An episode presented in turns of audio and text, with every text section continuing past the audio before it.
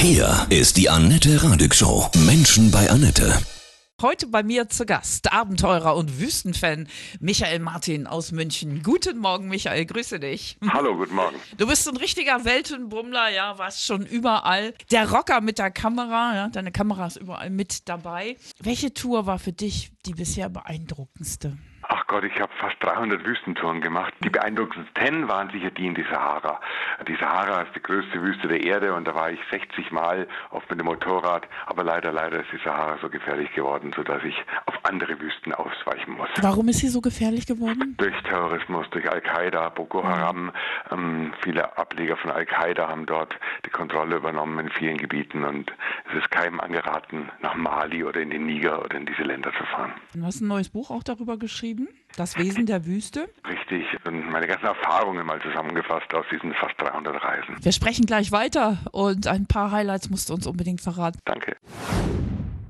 Abenteurer und Wüstenfan, Motorradfreak Michael Martin aus München ist heute bei mir. Du warst wie viel Mal schon in der Wüste? Fast 300 Mal. 300 Mal, ja, Wahnsinn. in fast 40 Jahren. Also Ja. seit meinem 17. Lebensjahr, als ich als Schüler mit dem Mofa nach Marokko gefahren bin. Was hat dich damals als Schüler angetrieben, in die Welt zu reisen? Es waren damals die Sterne. Ich wollte Sterne beobachten, hatte eine Sternwarte in Augsburg und wollte mal den Südsternhimmel sehen. Und dann sind wir in den Schulferien nach der 11. Klasse mit dem Mofas nach Marokko gefahren, um dort das Kreuz des Südens etc. beobachten zu können und haben da zum ersten Mal die Wüste gesehen. Was war das für ein Gefühl, diesen, diesen Dasselbe gute? Gefühl wie heute, so das Gefühl von Befreiung, von Reduziertheit, eine Abwesenheit von allem, von Gerüchen, Geräuschen, diesen Wahnsinn, den wir hier in unserem Leben in Europa ausgesetzt sind. Und da ist es, die Wüste einfach ein wunderbares Gegenkonzept. Welche Situation, in, vor allem in der Wüste, war für dich so, wo du sagtest, wow, das, äh, das ist der Hammer? Es sind eigentlich Begegnungen mit den Menschen. Also wenn du irgendwo in der Sahara auf Nomaden triffst, die unter extremsten Bedingungen sich da mit ihren Tieren die machen uns vor, wie man ja auch ohne großen materiellen Wohl- Wohlstand ein zufriedenes, glückliches Leben führen kann. Also ich habe viel Demut in der Wüste gelernt. Welchen Bezug hast du zur Mutter Erde durch deine vielen, vielen Reisen überall auf der ganzen Welt? Ich habe erfahren, dass die Erde ja sehr, sehr verletzlich ist, ähm, wunderschön ist, dass sie geschützt werden muss. Wir Menschen haben leider das Potenzial, die Erde zu zerstören. Wir haben aber als Menschheit auch das Potenzial, die Erde zu schützen, zu erhalten. Und ich glaube, das ist die Aufgabe von jedem Einzelnen. Was machst du im, im privaten Bereich, wenn du in München bist? Wie lebst du Ich umweltgerecht? fahre sehr viel Fahrrad, ich vermeide das Auto, bin oft beim Zug in Deutschland unterwegs, ähm, habe eine kosten- oder eine energiesparende Heizung. Es sind ganz viele Maßnahmen, egal ob man auf Plastiktüten verzichtet oder vielleicht die Heizung um zwei Grad runterdreht und einen Pullover anzieht. Ich glaube, das muss jeder bei sich selber anfangen und das ist ein Bündel von Maßnahmen und wenn das alle Menschen tun würden, dann gibt es schon Hoffnung. Wir sprechen gleich weiter über deine Abenteuer weltweit, vor allem auch mit dem Bike, ja? Danke. Heute bei mir, Menschen bei Annette, Abenteurer und Wüstenfan Michael Martin aus München. Dein neues Buch heißt Das Wesen der Wüste und da schreibst du auch im Untertitel Das Dünen singen.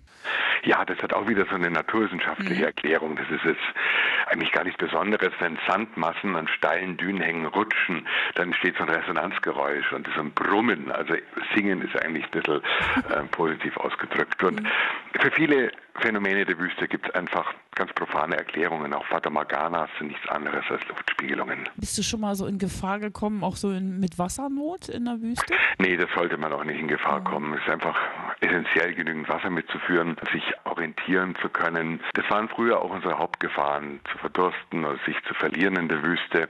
Heutzutage hat man GPS, Satellitentelefon. Heute sind in vielen Wüstenländern die Gefahren eher so auf militärischer, auf krimineller Seite. Da musst du gleich mal weiter erzählen, was dir da passiert ist, ja? Wir sprechen gleich weiter. Du bist der Rocker mit dem Fotoapparat, ne? Ja. Abenteurer, Wüstenfan Michael Martin aus München. Allein in der Wüste warst du 300 Mal in deinem Leben. Du hast gesagt, sie wird leider immer gefährlicher. Allgemein nicht einmal. Es gibt ganz, ganz sichere Gebiete in Namibia oder in den USA oder in Australien oder in Asien. Aber gerade die Sahara, die Königin aller Wüsten, hat halt einfach ein ganz massives Sicherheitsproblem. Und ja, die waren, Wüsten sind immer schon problematisch gewesen, weil sie einfach von den Ländern nicht richtig richtig kontrolliert werden kann. Welche Gestalten sind dir da schon begegnet? Menschenschmuggler, das sind äh, Kokainschmuggler, das sind Rebellen. Ich bin mal von tschadischen Rebellen im Niger umstellt worden, eine Zeit lang festgehalten worden. Ich wäre beinahe in die große Entführung der österreichischen und bayerischen Motorradfahrer 2003 reingeraten, um ein Haar reingeraten, die dann ein halbes Jahr verschwunden sind. Inzwischen ist es wirklich so weit, dass man halt einfach nicht mehr hinfährt. Und hattest du damals Angst? Angst ist ja auch wirklich was Gutes, um gar nicht erst in so Situationen zu geraten. Wenn man da drin steckt, dann heißt es natürlich immer ruhig Blut bewahren. Es bringt gar nichts daran, irgendwie sich zu wehren oder sich gar zu bewaffnen. Das würde das Ganze nur eskalieren lassen. Aber ich habe auch immer sehr viel Glück gehabt, war aber auch vorsichtig. Das ist ja Vertrauen wahrscheinlich auch, ne? Vor allem in sich selber braucht man Vertrauen und man muss sich selber, er muss es klar einschätzen können. Da gibt es eine Webseite vom Auswärtigen Amt, wo man sich die Sicherheitslage checken kann. Ich habe immer auch auf die Einschätzung der Einheimischen vertraut, ob die mich warnen oder sagen, ja du, da kannst du fahren. Du bist schon mit Eisbrechern, ne, Hundeschlitten, Geländeautos, Skiern und Helis und allem möglichen gereist, aber am liebsten machst du es mit dem Bike, oder? Ja, das finde ich einfach toll auf dem Motorrad, mhm. weil du ganz nah dran bist. Du spürst jeden Windrichtungswechsel, jeden neuen Geruch, jeden, jede Bodenbeschaffenheit. Und ich habe auch die Erfahrung gemacht, dass die Einheimischen sehr gut auf Motorräder reagieren. Die finden das klasse, es kommt schnell ein Gespräch zustande, egal ob das jetzt ein Maasai-Nomade ist oder irgendein humorloser chinesischer Zöllner. Immer ist das Motorrad auch so ein Anknüpfungspunkt. Rocker sind ja auch generell cool, oder? Ich meine, ja, ist ja so. Ja, wer mehr auch von dir erleben will, deine Wahnsinnsfotos, deine Bücher, wie viel hast du mittlerweile schon geschrieben? Ich habe 30 Bücher, hauptsächlich Bildbände gemacht. Das Neueste heißt Das Wesen der Wüste. Vorträge kann man auch buchen, ne? Ja, klar, ganz viele Veranstaltungen. Was kann ich dir auflegen? Die Hymne meiner Jugend, ja. Lady in Black von Uriah Heep. Dich könnte man gar nicht mehr irgendwo einsperren, ne? In der Stadt. Du musst Nein, immer weiter, ne? Ich brauche mein Leben. Deine nächste Tour? Die geht jetzt in Oman im Ende November. Dann pass gut auf dich auf Danke. und weiterhin so wundervolle Abenteuer dir, ja? Gut, tschüss, schönen ja. Tag.